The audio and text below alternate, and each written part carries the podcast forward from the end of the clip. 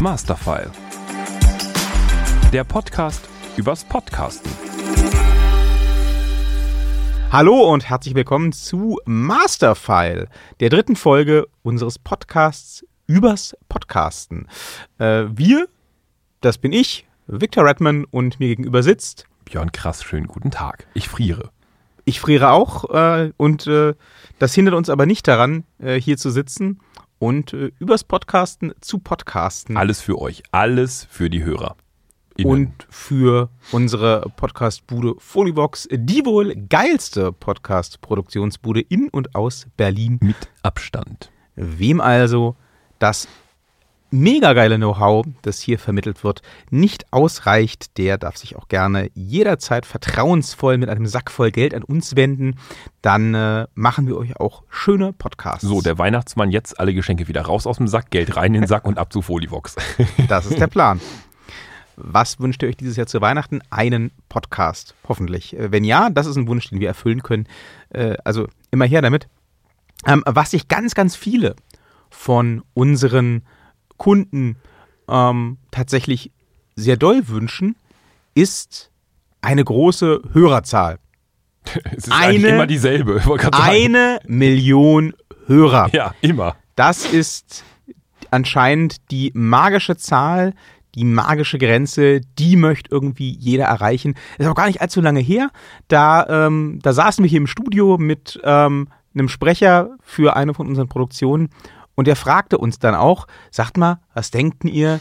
Jetzt äh, hat ja gerade Spotify hier mit dem einen amerikanischen Podcaster so einen riesen Exklusivvertrag gemacht.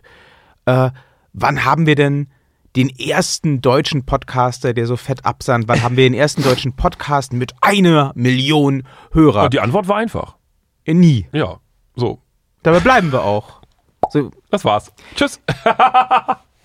jetzt müsst ihr euch erstmal vielleicht setzen. Das ist okay. ne? Also wir, wir sind das gewohnt, wenn wir diese Antwort geben auf die Frage nach den eine Million Hörern. Ich finde es so bemerkenswert, wie lange sich dieser Mythos hält. Also ich meine, ich bin ja nun aus den Medien. Ich bin jetzt 45. Ich bin also alt und ich mache in meinem Leben nicht anderes als Medien. Gut, früher habe ich Matthias-Helfer gelernt, aber das, war, war eine Jugendsünde. Seitdem mache ich Medien. So. Und egal was, also ich kann mich so wirklich an ganz frühere Zeiten erinnern. Da gab es die ersten Content-Management-Systeme, also Blogs, das kennt man heute gar nicht mehr so. WordPress oder so, so. WordPress kennt man, Ja, aber, die Kiddies nicht Blogs, Blogs sind ja fast noch New School. Also wir Ja. reden damals bitte von Weblogs. Ja, ja, ja, ja, ja, ja. Und selbst da ähm, äh, purzelten schon, also davor war ich, also während die aufkam, war ich beim Radio, so. Und beim Radio hat man ja schon immer mit so Nebelzahlen um sich geworfen. Es gab so die, die Hörerbefragung, die sogenannte MA, die Medienanalyse. Die lief dann so ab, dass man Menschen angerufen hat und gesagt hat, was hören sie denn so? Wie lange hören sie das denn so? Und daraus hat man herausgerechnet, dann wie viele Menschen einfach diesen Radiosender. Und dann hatte jeder Radiosender am Ende dieser Auswertung, dreimal im Jahr gab es die so ein, ein Buch und da drin stand dann halt, dieser Radiosender hat so und so viele Hörer, so, pumpf. Und dann war dann immer so der Wettbewerb so, oh, wir haben jetzt äh, 500.000 Hörer weniger oder so. Und da schwebte dann auch immer so diese, diese Zahl, so eine Million Hörer. Bei den Weblogs gab es eine Million User. Und jetzt gibt es eine Million User Podcast-Abonnenten. Ich weiß nicht, warum gibt es diese Zahl? Warum sind sich so, keine Ahnung, 716.815 oder 3.617, eine Million, warum? Das ist halt eine schöne Zahl einfach. Ich glaube, das ist dasselbe wie eine Million auf dem Konto haben. Ähm, wenn man einen ausschweifenden Lebensstil hat oder sich ein lange, langes Leben ausrechnet, dann sind tatsächlich, äh, ist anscheinend der Podcast des Zähneziehens heute, dann ist tatsächlich unter Umständen auch eine Million in der westlichen Welt jetzt nicht so mega viel. Aber Jede verfuckte Kleinunternehmerfirma, die irgendwie ein paar Angestellte hat, setzt locker eine Million im Jahr einfach um. Aber trotzdem ist und bleibt das halt die magische Zahl, die Leute sich immer zu erreichen wünschen. Ja. Und ganz oft hören wir dann auch, wenn wir sagen, das ist nicht realistisch, dann müsste man halt neue Konzepte entwickeln. Das muss dann irgendwie möglich gemacht werden, denn der Markt, der sei ja da, das Publikum sei ja da und man müsse quasi einfach nur Wege und Mittel finden, dieses Publikum zu erreichen. Vielleicht kann ich da, darf, darf ich da ganz kurz einhaken? Ich weiß nicht, wie wer sieht da sonst so, weil ich hatte lustigerweise gestern ein sehr spannendes Gespräch mit einer großen Plattform, was da jetzt reinpassen würde. Ja, hauen Sie rein. Also ich hatte gestern ein Gespräch mit einer Vertreterin einer äh, großen, auch in Deutschland ansässigen Plattform. Es ging um ein ganz anderes Thema, also Studenten und, und äh, Masterarbeit und sowieso. Und ich gebe immer eine Sache zu bedenken und das geht jetzt auch direkt raus an die Vollprofis da draußen, die ja immer sagen, wow, hier, mega alle Menschen, und ich glaube, daher kommt auch so ein bisschen die Illusion, alle Menschen, die irgendwie in Hörerzahlen denken, denken grundsätzlich meistens, vielleicht gibt es zwei da draußen, die jetzt sagen, nee, nee, wir nicht. Okay, ihr seid die Besten, definitiv. Aber die meisten Menschen denken in Anzahl von Hörern, also Stück Mensch. So. Und dieses Stück Mensch ist ja endlich. Also wenn wir dann, ich hatte jetzt gestern, wie gesagt, dieses Gespräch, was muss man denn tun, um neue Hörerschaften, mehr Hörer zu gewinnen? Sollte man jetzt nicht beispielsweise auf die Zielgruppe 70 plus setzen, weil die ja in ungefähr 20 Jahren, also Long-Term Investment, dann soweit wäre, dass für die Podcast zum normalen Alltag gehören würde. Da, darauf gehe ich jetzt gar nicht so lange ein, aber was ich viel interessanter finde und was eben die wenigsten Menschen bedenken, ein Mensch, hat immer nur eine gewisse Zeit pro Tag, die er oder sie mit Medienkonsum, may it be Podcast, may it be Television oder was auch immer, völlig egal, verbringt. Das heißt, man sollte nicht in Stück Mensch rechnen, sondern eigentlich in Minuten, die Mensch zur Verfügung hat für Medienkonsum. Und dann werden auf einmal diese eine Million User eine Zeitangabe und diese Zeitangabe ist weitaus realistischer, wenn man von sich selber mal ausgeht und das hochrechnet, als dass man überlegt, dass man eine Million User generieren könnte. Soweit der Einschub. Ich habe da mal was vorbereitet. Ach. Es äh, gibt ein kleines Zahlenspiel, das vielleicht äh, dazu beitragen kann, unseren Punkt zu illustrieren.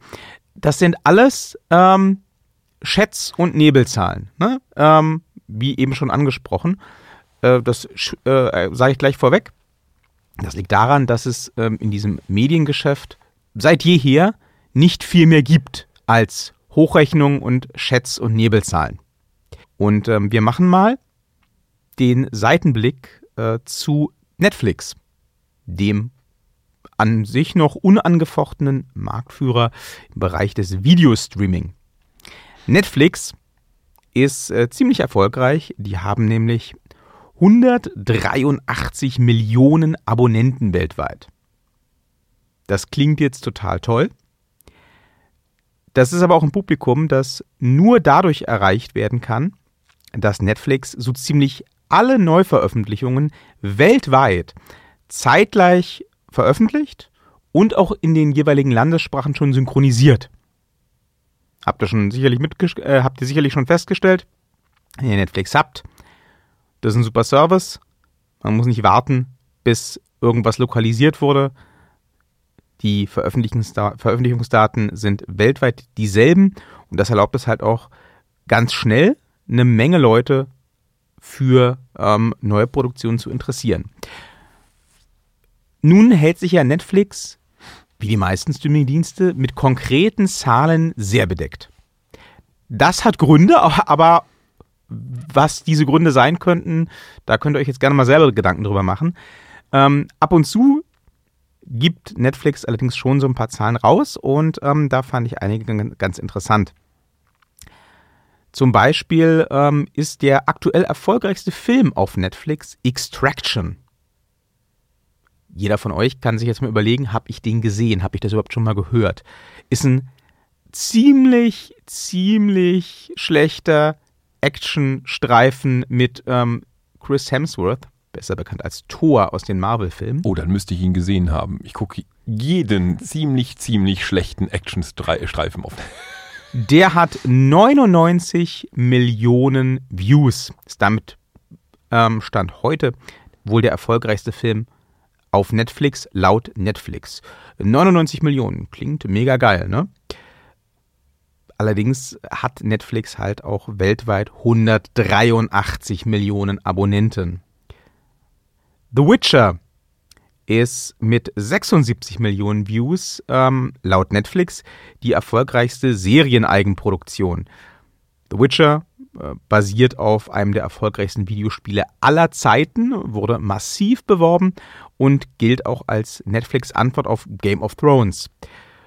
76 Millionen klingt auch gut, allerdings schon nicht mehr ganz so beeindruckend, wenn man weiß, es gibt da noch mehr als 110 Abonnenten, die sich offensichtlich für The Witcher nicht interessiert haben. Und jetzt kann man schon mal eine ganz interessante Frage stellen. Wer von euch hat denn Netflix? Und wer von euch hat beides gesehen? Ich habe beides nicht gesehen. Ich habe tatsächlich zwei Folgen von The Witcher gesehen und habe dann beschlossen, ne, das ist nicht meins. Ähm, Extraction sah schon vom Trailer her so aus, als wenn das nichts ist. Also ich habe von diesen Produktionen gehört, aber ich habe sie tatsächlich nicht gesehen. Ähm, könnt gerne mal bei euch zu Hause den Selbstcheck machen, wie das bei euch aussieht. Das sind ähm, laut Netflix ihre erfolgreichsten Produktionen des letzten Jahres. Ähm, und das sind schöne Zahlen, allerdings eben nicht mehr ganz so schön, wenn man im Hinterkopf hält, dass es diese 183 Millionen Abonnenten gibt, die man potenziell ansprechen könnte mit jeder Produktion. Jetzt gucken wir mal ganz ausdrücklich auf den deutschen Markt, gehen auch mal ein Stück weit weg von Netflix. Wer von euch hat 2020 Dark gesehen? Wer von euch schaut jede Woche den Tatort? Wer von euch hat dieses Jahr die finale Staffel Four Blocks gesehen? Die hat nämlich tatsächlich Rekorde gebrochen dieses Jahr und äh, die meisten Zuschauer bisher anziehen können. Knapp 6 Millionen. Klingt viel, aber wenn man bedenkt, dass diese Serien, also Dark, äh, Vier Blocks oder auch der gute alte Tatort, ähm, zu den Serien-Highlights im deutschen Fernsehen gehörten dieses Jahr, dann ist das nicht mehr ganz so beeindruckend, denn ähm, das potenzielle Publikum für deutschsprachige Produktionen, das liegt eben bei rund 83 Millionen. Das ist jetzt sehr unsauber gerechnet, klar. Ähm, in diesen 83 Millionen, da ist natürlich auch das vierjährige Kind drin und der 90-jährige Opa. Und ähm, beide sind, ohne jetzt Vorurteile kloppen zu wollen, wahrscheinlich auch eher nicht so das Zielpublikum für Podcasts. Da passiert am meisten so zwischen 20 und Mitte 30. Aber wir arbeiten jetzt einfach mal mit dieser Zahl. Sagen wir also, aufgrund der Sprache haben wir für unseren deutschsprachigen Podcast ein potenzielles Publikum von 83 Millionen Menschen. Da sollte es ja ganz easy sein, wenigstens die läppische eine Million zu erreichen. Das schaffen die Amerikaner ja schließlich auch. Nicht wahr? Ja, nein. Ähm, ob es tatsächlich einen Podcast gibt, der sicher regelmäßig über eine Million Hörer erreicht. Das wagen wir an dieser Stelle mal ganz stark zu bezweifeln. Das wäre nämlich wirklich eine Riesenmeldung eigentlich. Schaut's gehen raus an Fest und Flauschig. ähm, abgesehen davon muss man halt auch einfach sehen, selbst wenn die Amerikaner das in Einzelfällen vielleicht hinkriegen, deren potenzielles Publikum ist einfach von Anfang an um ein Vielfaches größer. Fangen wir mal an. Und wir arbeiten natürlich mit genau denselben unbereinigten Zahlen wie auch beim deutschen Publikum. Wir haben also für eine deutschsprachige Produktion 83 Millionen potenzielle Hörerinnen und Hörer. In den USA haben wir dann im Moment rund 330 Millionen potenzielle Hörerinnen und Hörer. Das ist nämlich die aktuelle Einwohnerzahl der USA. Dazu kommen dann natürlich noch ähm, englisch sprechende Hörerinnen und Hörer aus Kanada, aus Großbritannien, aus Australien, aus Neuseeland. Da obendrauf kommen dann nochmal Hörerinnen und Hörer aus aller Welt, die ausreichend Englisch sprechen und verstehen, um eben auch Podcasts auf Englisch genießen zu können. Ihr könnt ja mal kurz den Selbstcheck bei euch zu Hause machen und euch fragen, ähm, wie viele Filme und Serien guckt ihr zum Beispiel im englischen Original? Wie viele Leute kennt ihr, die Netflix-Serien zum Beispiel nur im englischen Original Wir vergessen überhaupt nicht den indischen Markt. Ne? Also der indische Markt, englisch sprechende Inderinnen und Inder ist ein gigantischer, riesiger, gigantischer Markt. Der kommt auch noch oben drauf. Also davon, da, da, die können quasi Englisch als zweite naja, Muttersprache will ich nicht sagen, aber als zweite Sprache standardmäßig. Klar, Englisch ist eine Weltsprache. Ist irre, ja. Englisch ist Ja, ja. eine Weltsprache, wird fast überall in der Welt, ähm, auch äh, in der Schule ganz standardmäßig unterrichtet. Ähm, gilt in der westlichen Welt eigentlich als Grundvoraussetzung. Also als ich zur Schule gegangen bin, da hieß es noch, ja, äh, wenn du gut Englisch kannst, dann hast du viel bessere Chancen auf dem Arbeitsmarkt später. Heute ist es Voraussetzung. Also heute ist eher so, wie du sprichst kein Englisch. Ja. Ähm, das, das kommt nicht vor. So, das heißt, äh, der, der potenzielle Markt für englischsprachige Produktion ist einfach um ein hundertfaches höher als der Markt für eine deutsche Produktion. Da beißt die Maus keinen Faden ab. Da kannst du auch die geilsten Promis rankarren, die das deutsche Land hergibt. Da kannst du, äh, wenn du möchtest, Millionen investieren in Marketing. Da kannst du Cross-Promotion machen mit jeder Late-Night-Talkshow auf dem Planeten. Wenn du einen deutschen Podcast hast, bleibt dein potenzielles Publikum schlicht und ergreifend in diesem zweistelligen Bereich, in diesem zweistelligen Millionenbereich beschränkt. Und von diesem zweistelligen Millionenbereich wirst du, egal wie du dich abstrampelst und egal wie geil dein Podcast ist, nur einen Bruchteil erreichen. Genauso wie auch die ganz großen, ne, also Netflix äh, und, und, und, und äh, Amazon und wie sie alle heißen, mit dem größten Teil ihrer Produktion nur einen Bruchteil ihres Publikums erreichen. Das ist einfach ein Fakt, mit dem man leben muss, wo man auch sehenden Auges mit reingehen sollte. Äh, wir leben ganz klar im Zeitalter der Nische. Sowas wie, also so, so Straßenfeger und Mediengeschichten, die wir alle kennen, die wir alle verfolgen, ähm, über die wir uns alle ausnahmslos austauschen können, die gibt es quasi nicht mehr. Und das wird, je schneller und weiter die Digitalisierung voranschreitet, ähm, auch nicht weniger werden, sondern mehr. Also die Nischen werden sich noch weiter aufspalten, die Nischen werden noch kleiner werden und ähm, dementsprechend wird sich auch das Publikum für Produktionen in diesen Nischen noch weiter verkleinern tatsächlich. Und wenn wir jetzt von Podcasts reden, dann reden wir tatsächlich von einer Nische einer Nische. Wenn du jetzt noch einen Podcast zu einem Thema machen willst, das an sich vielleicht schon kein Mainstream-Thema ist, dann reden wir also von einem, von einem Nischenprodukt in einer kleinen Nische, in einer größeren Nische. Und da sollten wir dann vielleicht einfach wirklich aufhören, von den eine Million Hörerinnen und Hörern zu träumen. Das ist aber tatsächlich gar nichts Schlechtes. Also äh, bekommt jetzt bitte nicht den Eindruck, wir wollen hier das Medium Podcast schlecht machen. Ähm, überhaupt nicht. Es geht nur darum, mal ein Stück weit Realität herzustellen, denn daran mangelt es teilweise am Markt noch. Ähm, aber auch wenn es die eine Million Hörer nicht gibt, lohnt es sich durchaus, ähm, weiter über Podcasts nachzudenken und Podcasts an den Start zu bringen. Denn ähm, die eine Million Hörerinnen und Hörer, die braucht es tatsächlich gar nicht, um einen Impact zu haben.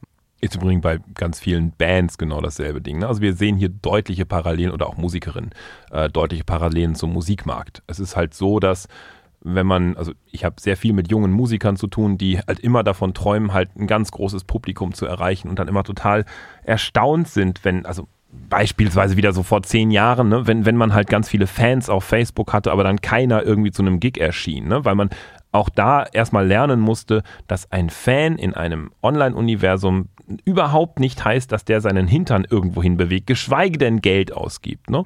Und genauso ist es eben auch beispielsweise mit Fans von Podcasts oder Fans von Serien oder Fans von irgendwas, dass die das dann auch wirklich gucken oder so oder geschweige denn dafür sogar Geld für ein Abonnement oder für was auch immer ausgeben, ist nochmal ein ganz anderer Schnack.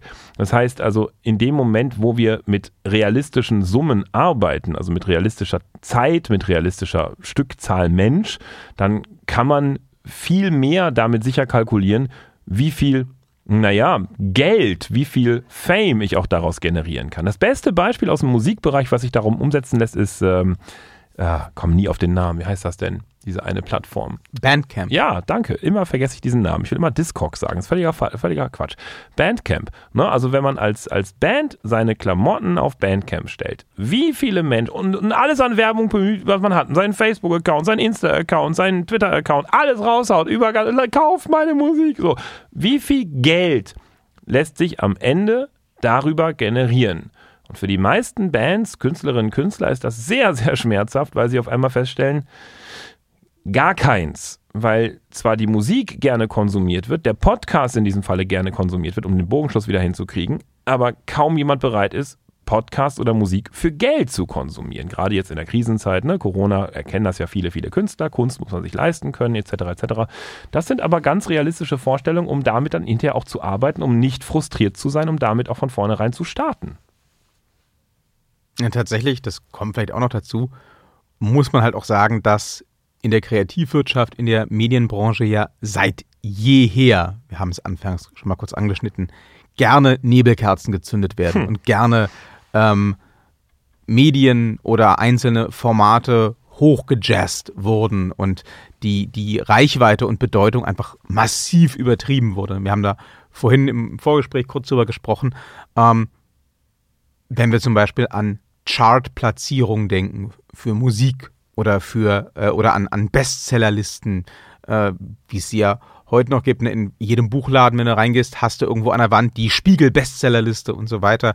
Ähm, was die wenigsten Leute wissen, was man aber pauschal so sagen kann, glaube ich, ist, ähm, dass zum Beispiel eine Chartplatzierung auf Nummer 1 oder auch ein äh, Nummer 1 Platz auf der Bestsellerliste ganz einfach bedeutet, dass innerhalb von einem gewissen Zeitraum, äh, zum Beispiel einer Woche oder so, irgendwie 4.000 oder 5.000 Einheiten verkauft wurden.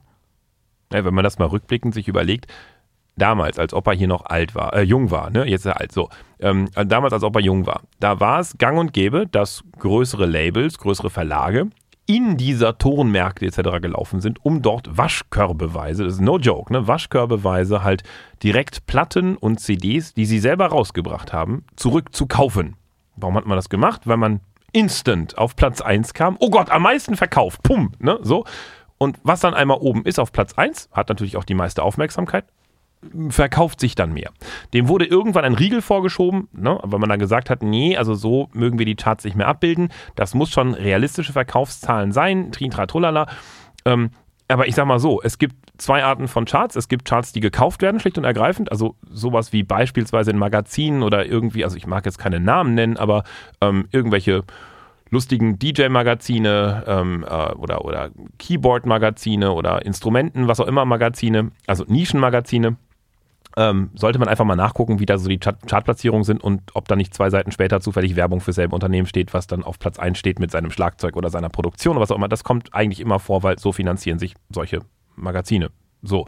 Ähm, und im, im Musikbereich, naja, gut, heutzutage geht man nicht mehr waschkörbeweise zum Saturn, aber ich sag mal so, viele, in Anführungsstrichen, also viele, wir reden nicht von einer Million, wir reden von ein paar tausend, ähm, Streams zu generieren für einen gewissen Titel oder so, das ist jetzt auch nicht technisch gesehen so schwer. Und wenn man halt jetzt auch eine Streaming-Plattform ist und eigene Produktion hat, die dann instant auf Platz 1 charten, ja, also äh, ich, ich wage nur zu bedenken zu geben, ne, wenn eigene Produktionen auf Platz 1 sind und da sehr lange bleiben, das äh, hat manchmal auch damit zu tun, dass man zum Beispiel auch selber Herr über die Werbeplätze ist und einfach keine andere Werbung aussendet als die für die eigene Produktion. Also von daher lasst euch da nicht so verrückt machen, dass ihr sagt, um Gottes Willen, ähm, ich komme jetzt gegen die ganzen Schlachtschiffe nicht an. Doch, eigentlich schon, weil wenn ihr eine geringe Hörerzahl habt, also weit unter einer Million, dann könnt ihr unter Umständen in eurer Nische schon relativ weit oben mitspielen. Außerdem sagt eine Chartplatzierung nichts über die Qualität aus. Ne? Also das ist nochmal die andere Geschichte. Rechnet nur nicht mit Chartplatzierung. Rechnet nicht die ganze Zeit mit totalem Fame. Wenn ihr deswegen anfangt, Podcasts drüber nachzudenken, zu produzieren oder zu vermarkten oder was auch immer, äh, und dann das erste Mal halt irgendwelche Abrechnungen auf den Tisch kriegt oder Zahlen auf den Tisch kriegt, dann haut nicht sofort, wie sagt man, die Flinte ins Korn, sondern ja, geht einfach von realistischen Größen aus.